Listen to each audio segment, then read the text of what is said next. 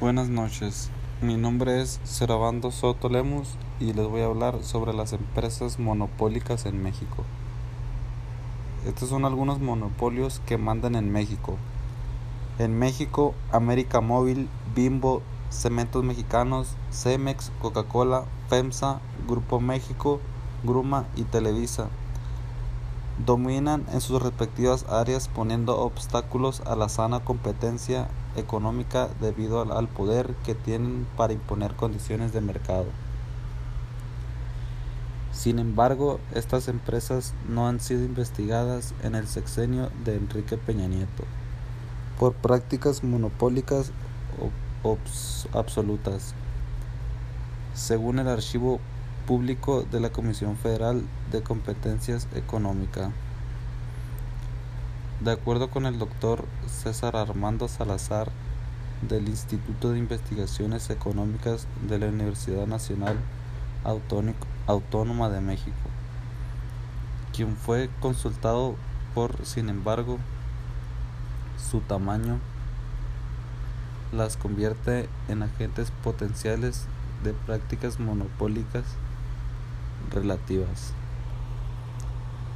El investigador explicó que estas compañías son monopolios debido en la forma en la que actúan, ya que tienen la capacidad potencial de acaparar la producción de un determinado bien o un servicio, que implica la posible imposición de barreras el desplazamiento de la competencia y la determinación de precios.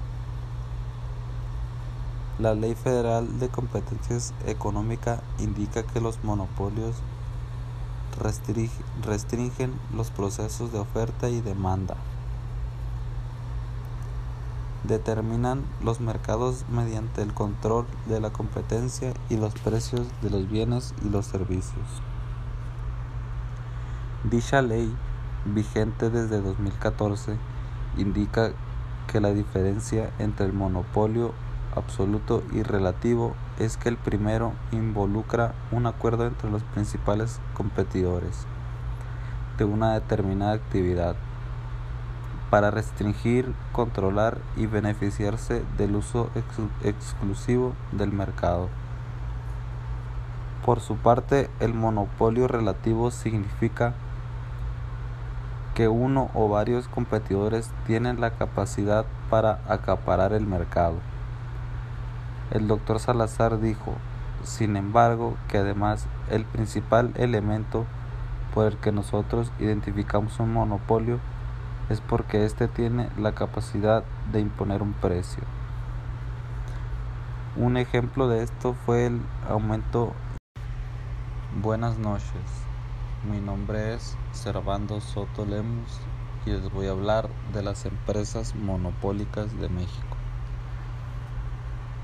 Algunos monopolios que mandan en México son América Móvil, Bimbo, Cementos Mexicanos, Coca-Cola, FEMSA, Grupo México, Gruma y Televisa dominan en sus respectivas áreas poniendo obstáculos a la sana competencia económica debido al poder que tienen para imponer condiciones de mercado. Sin embargo, estas empresas no han sido investigadas en el sexenio de Enrique Peña Nieto por prácticas monopólicas absolutas, según el archivo público de la Comisión Federal de Competencias Económicas. De acuerdo con el doctor César Armando Salazar del Instituto de Investigaciones Económicas de la Universidad Nacional Autónoma de México, quien fue, consultado por, sin embargo, su tamaño las convierte en, en agentes potenciales de prácticas monopólicas relativas. El investigador explicó que estas compañías son monopolios debido a la forma en la que actúan, ya que tienen la capacidad potencial de acaparar la producción de un determinado bien o un servicio, que implica la posible imposición de barreras, el desplazamiento de la competencia y la determinación de precios. La Ley Federal de Competencias Económicas indica que los monopolios registren los procesos de oferta y demanda.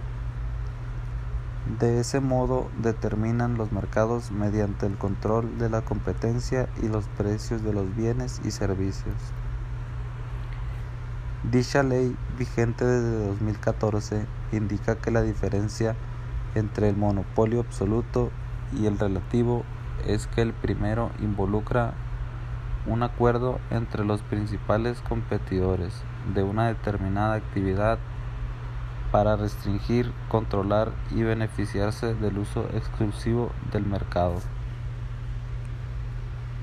Por su parte, el monopolio relativo significa que uno o varios competidores tienen la capacidad para acaparar el mercado.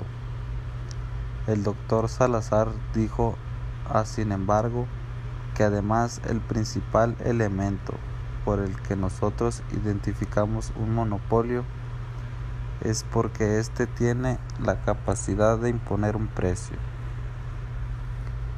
Un ejemplo de esto fue el aumento injustificado de 27% en los precios del cemento por parte de las cementeras, ocurrido entre enero y junio del año pasado.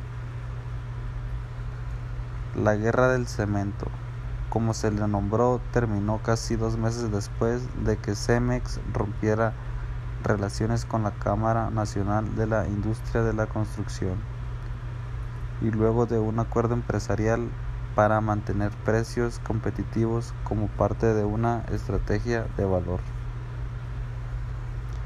Aunque la Cámara Nacional de la Industria de Desarrollo y Promoción de Vivienda acusó a Cemex de aumentar los precios de manera discrecional. La compañía cementera no fue castigada por las autoridades competentes. Salazar considera que Cemex tuvo la capacidad de aumentar los precios del cemento por el poder de mercado que tiene. Además, el experto explicó que otro indicador de prácticas monopólicas es la diferencia entre los precios de reserva de un buen servicio es decir, la cantidad máxima que un consumidor está dispuesto a pagar y el precio real del producto, lo que paga el consumidor.